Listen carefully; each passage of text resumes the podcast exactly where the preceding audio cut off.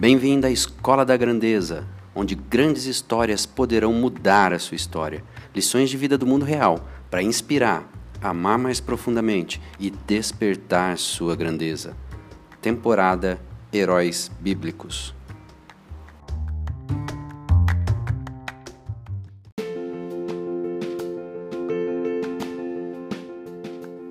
Olá, Flávio Quinalha aqui, e eu criei esse podcast para compartilhar histórias de vida, histórias de homens e mulheres que tiveram a sua vida transformada, que tiveram a sua grandeza despertada e que, de alguma maneira, essa história de vida deles toque a sua história de vida. A intenção minha é que, através de compartilharmos aqui essas histórias de vida, erros, acertos, vitórias, fracassos, que tudo isso colabore para que você tenha de fato a sua grandeza despertada. Nessa primeira temporada, Heróis Bíblicos, como esses homens e mulheres superaram e tiveram histórias de vidas extraordinárias e como que Deus se relacionou e interagiu na vida deles. Venha comigo, vamos para essa temporada que vai ser sensacional.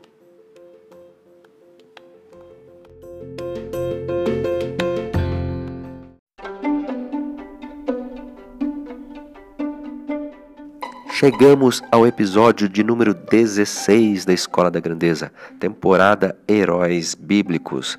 Imagina uma família composta de irmãs. E uma dessas irmãs tem realmente uma situação de uma maior formosura, um pouco mais de beleza, um pouco mais de destaque quando olhada, quando vista. Só que ela se sente um pouquinho prejudicada em algumas coisas dentro do contexto familiar, e isso faz com que ela seja um tanto petulante, trazendo aí um pouquinho de dificuldades no dia a dia. Porém, não deixa de ser uma grande mulher, uma pessoa lutando dentro de todos esses sentimentos, de toda essa montanha russa que é a vida, de conseguir conquistas, de conseguir avançar nos seus sonhos, nos seus planos, nos seus objetivos, de conseguir agir diante das situações. Hoje vamos falar de uma mulher excepcional. Vamos falar de Raquel. Raquel foi a esposa do patriarca Jacó. E a história parece repetir-se aqui. Por duas vezes, o poço da cidade de Arã foi um local de eventos importantes na história de uma família. Ali, Rebeca conheceu Eliezer, o servo de Abraão, que estava à procura de uma esposa para Isaac. Olha só, 40 anos mais tarde, Jacó, filho de Rebeca, retribuiu o favor ao servir sua prima Raquel e suas ovelhas exatamente no mesmo poço. O relacionamento que se desenvolveu entre esses dois não apenas nos lembra que o romance não é uma invenção moderna, como também nos ensina algumas lições sobre paciência e amor.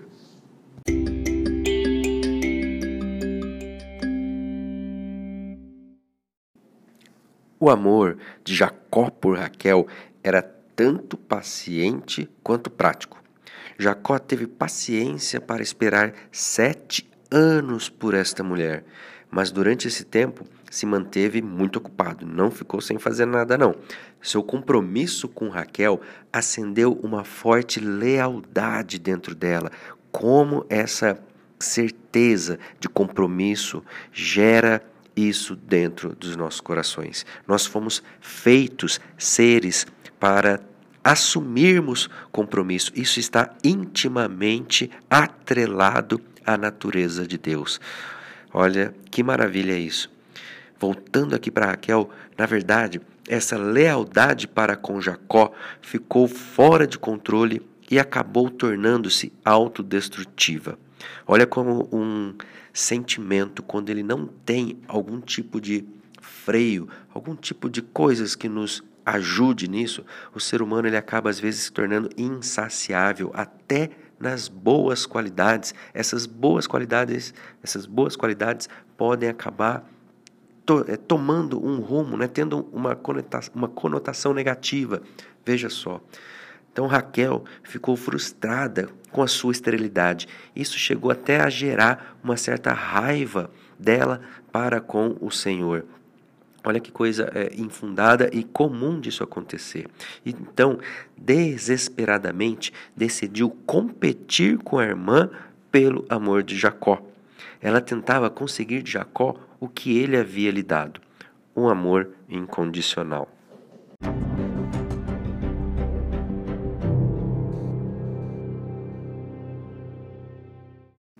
Tais eventos demonstram tristemente que Raquel via até mesmo a maternidade em termos de competição.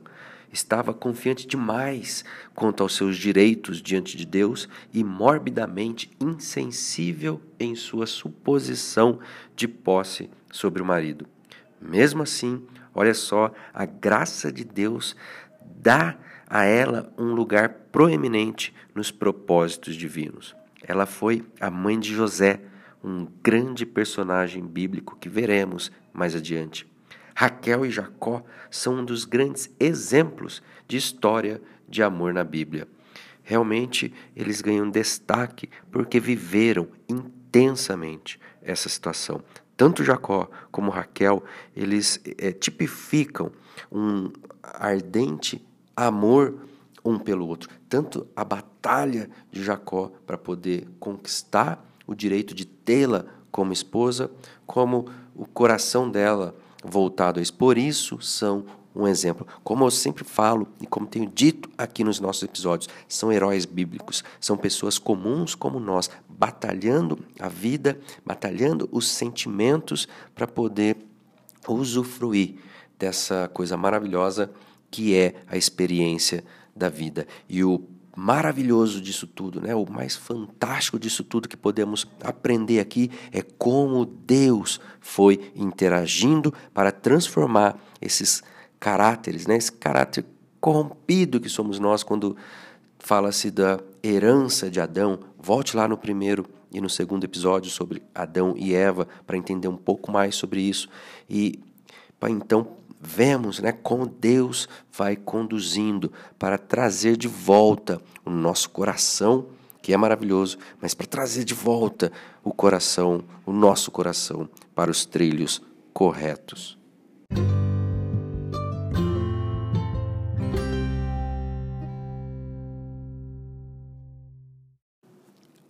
Tentativa de Raquel de conseguir o que já possuía é um retrato do grande erro que podemos cometer. Assim como ela, tentamos conquistar amor, o amor de Deus. Mas, afastados de Sua palavra, terminamos com uma dentre duas falsas ideias.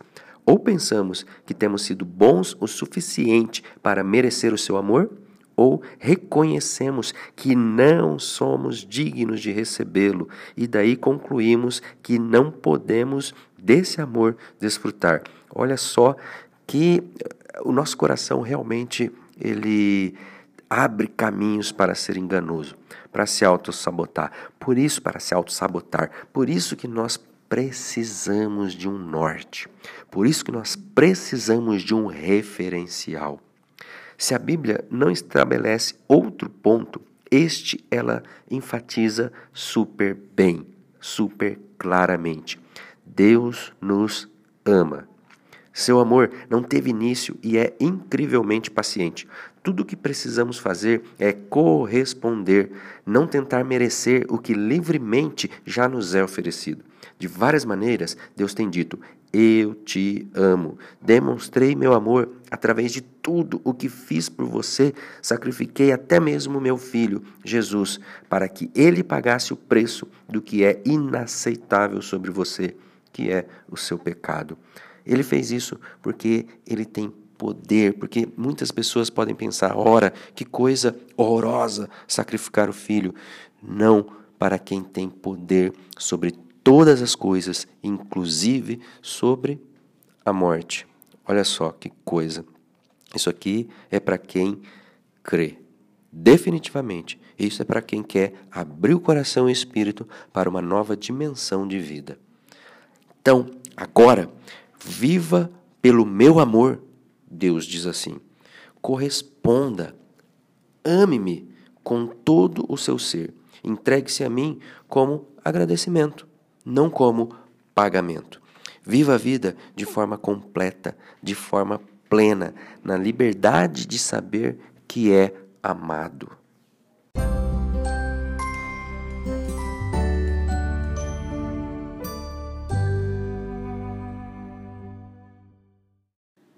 Ah, quanta coisa, não é verdade? Então vamos agora a uns pontos fortes e êxitos de Raquel.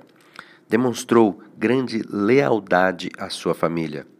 Deu à luz José e Benjamim após anos de infertilidade.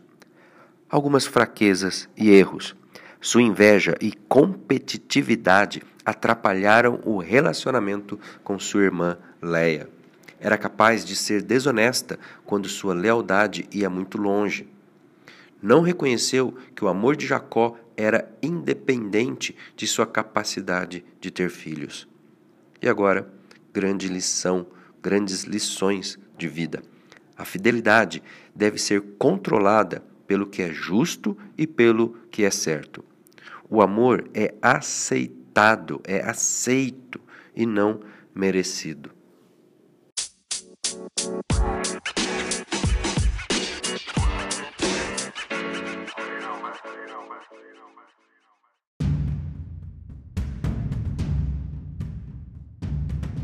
Com certeza, a consciência de ser amada, a consciência de ser notada, de ser percebida, de ser valorizada, de ser entendida, faz de uma pessoa muito mais autêntica, muito mais é, digna de se entregar aos bons princípios e de se entregar aos valores que realmente preenchem o seu ser como vida humana, como, como pessoa, como gente vivendo aqui nessa terra. E debaixo de um exterior às vezes considerado endurecido, batia um coração terno. Essa foi Raquel, essa foi uma mulher que vivenciou o amor de fato e que essa história dela com alguns pontos de extremo amor, alguns de talvez extrema tristeza, que tudo isso tenha também mexido com você e, no mínimo, começado a, uma vez mais, despertar a sua grandeza.